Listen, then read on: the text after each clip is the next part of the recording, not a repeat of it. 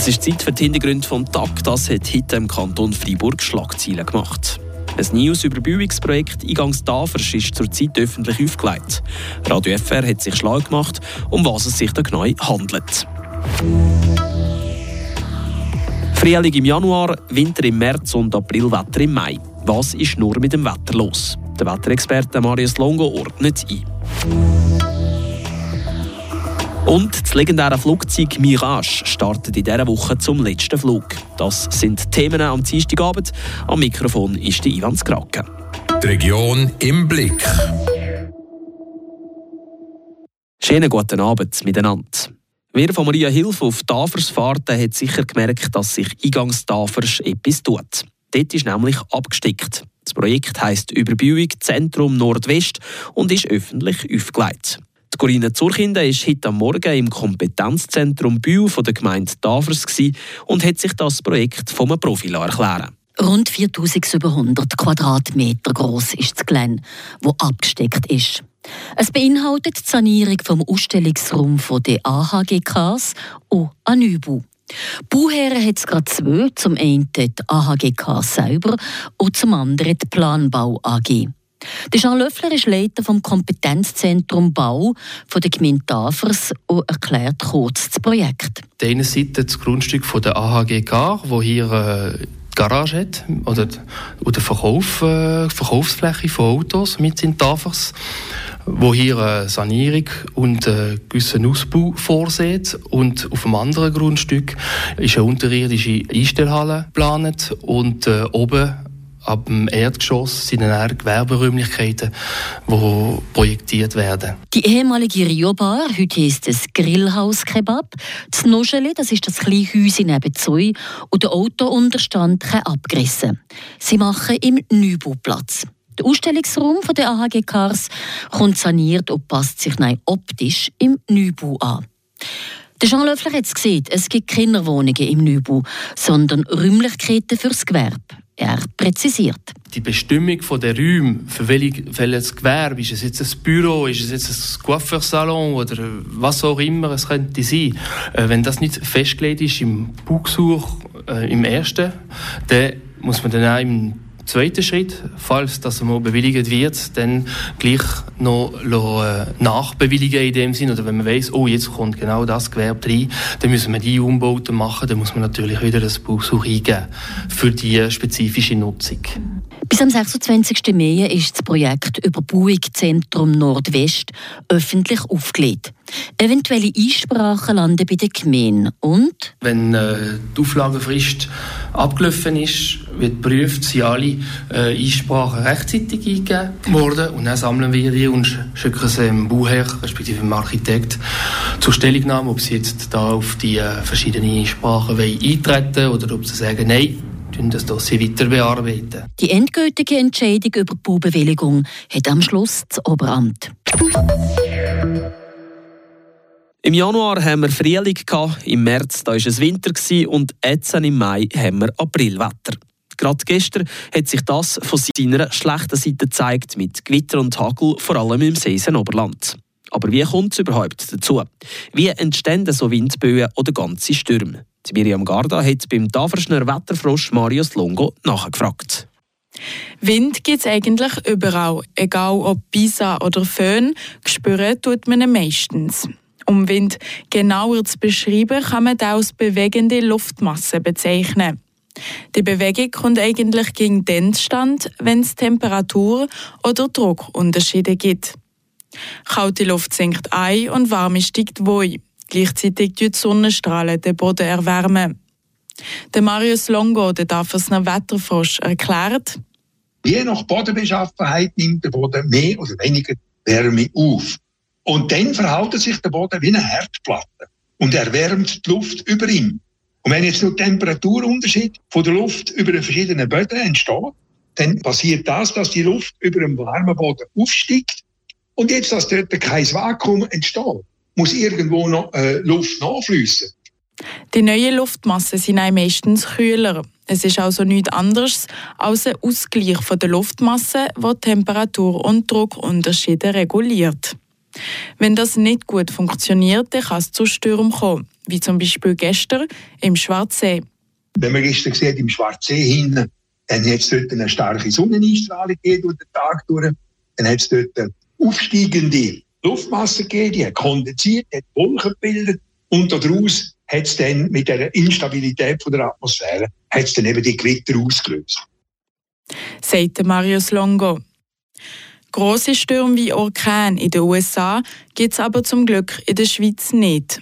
Der Grund dafür ist, dass die Alpen als Barriere wirken. Die kalte Luft vom Norden braut also nicht sofort mit der warmen Luft vom Süden zusammen. Oder kann der Ausgleich besser stattfinden. Starke Wind und allgemein Stürme haben in der Schweiz noch nicht zugenommen. Der Marius Longo betont aber, mit der allgemeinen Erwärmung der Atmosphäre, mit dem Klimawandel, da können die Stürme dann in Zukunft durchaus stärker werden. Aber ich glaube, rein statistisch gesehen, und das Klima ist ja nichts anderes als eine Statistik, hat das noch nicht stark oder signifikant zugenommen. In den letzten Jahrzehnten sind die Temperaturen im Kanton Fribourg um rund 2 Grad gestiegen, sagt Marius Longo. Das könnte sich in Zukunft auf die Luft auswirken. Und durch das kann es zu stärkeren Stürmen kommen. Der Beitrag von Miriam Garda. Schauen wir noch, was schon in der Region gegangen ist. Das sind die Kurznachrichten im Fribourg Express von der Tracy Meder. Joel Dürret tritt Ende Saison als Trainer des FC Übersdorf zurück. Dies schreibt der Verein in einer Mitteilung. Es sei ein privater Entscheid gewesen, sagt Dürret gegenüber Radio FR. Das Amt würde sehr viel Zeit in Anspruch nehmen. Zudem sei er vor elf Monaten Vater geworden. Seitdem habe sich das Bedürfnis entwickelt, mehr Zeit mit seiner Familie zu verbringen. Der FC Übersdorf führt die Tabelle in der zweiten Liga regional drei Runden vor Schluss mit fünf Punkten Vorsprung an. Am vergangenen Samstag wurden in Bühl mehr als ein Dutzend verbotene Verhaltensweisen beim E-Trottinett-Fahren geahndet. Die Kantonspolizei teilt mit, dass weitere Kontrollen geplant sind. Die betroffenen Personen erhielten eine Ordnungsbuße, weil sie ihr E-Trottinett auf dem Trottoir oder mit einem Passagier benutzten. Zwei Minderjährige, die ohne Führerschein unterwegs waren, werden bei der zuständigen Behörde angezeigt.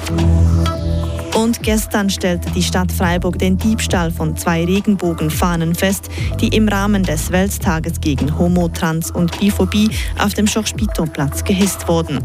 Diese wurden mutwillig gestohlen und verbrannt, wie Bilder einer rechtsextremen französischen Gruppe auf Telegram zeigen. Die Stadt Freiburg zieht eine Anzeige in Erwägung. Ende Mai ist fertig. Das letzte Mal steigt ab dem Flugplatz Bayern die Mirage in die Luft. Mit dem legendären Kampfflugzeug sind zuletzt noch Passagierflüge gemacht worden. Der Tobias Brunner über die Mirage und zwei von ihren grössten Fans. 20.000 PS oder 6 Tonnen Schub. Der Wahnsinn. 20.000 PS bringt das Höllentriebwerk von der Mirage. Am Gashebel sitzt am 25. Mai der Neuchâtelois Thierry Götschme.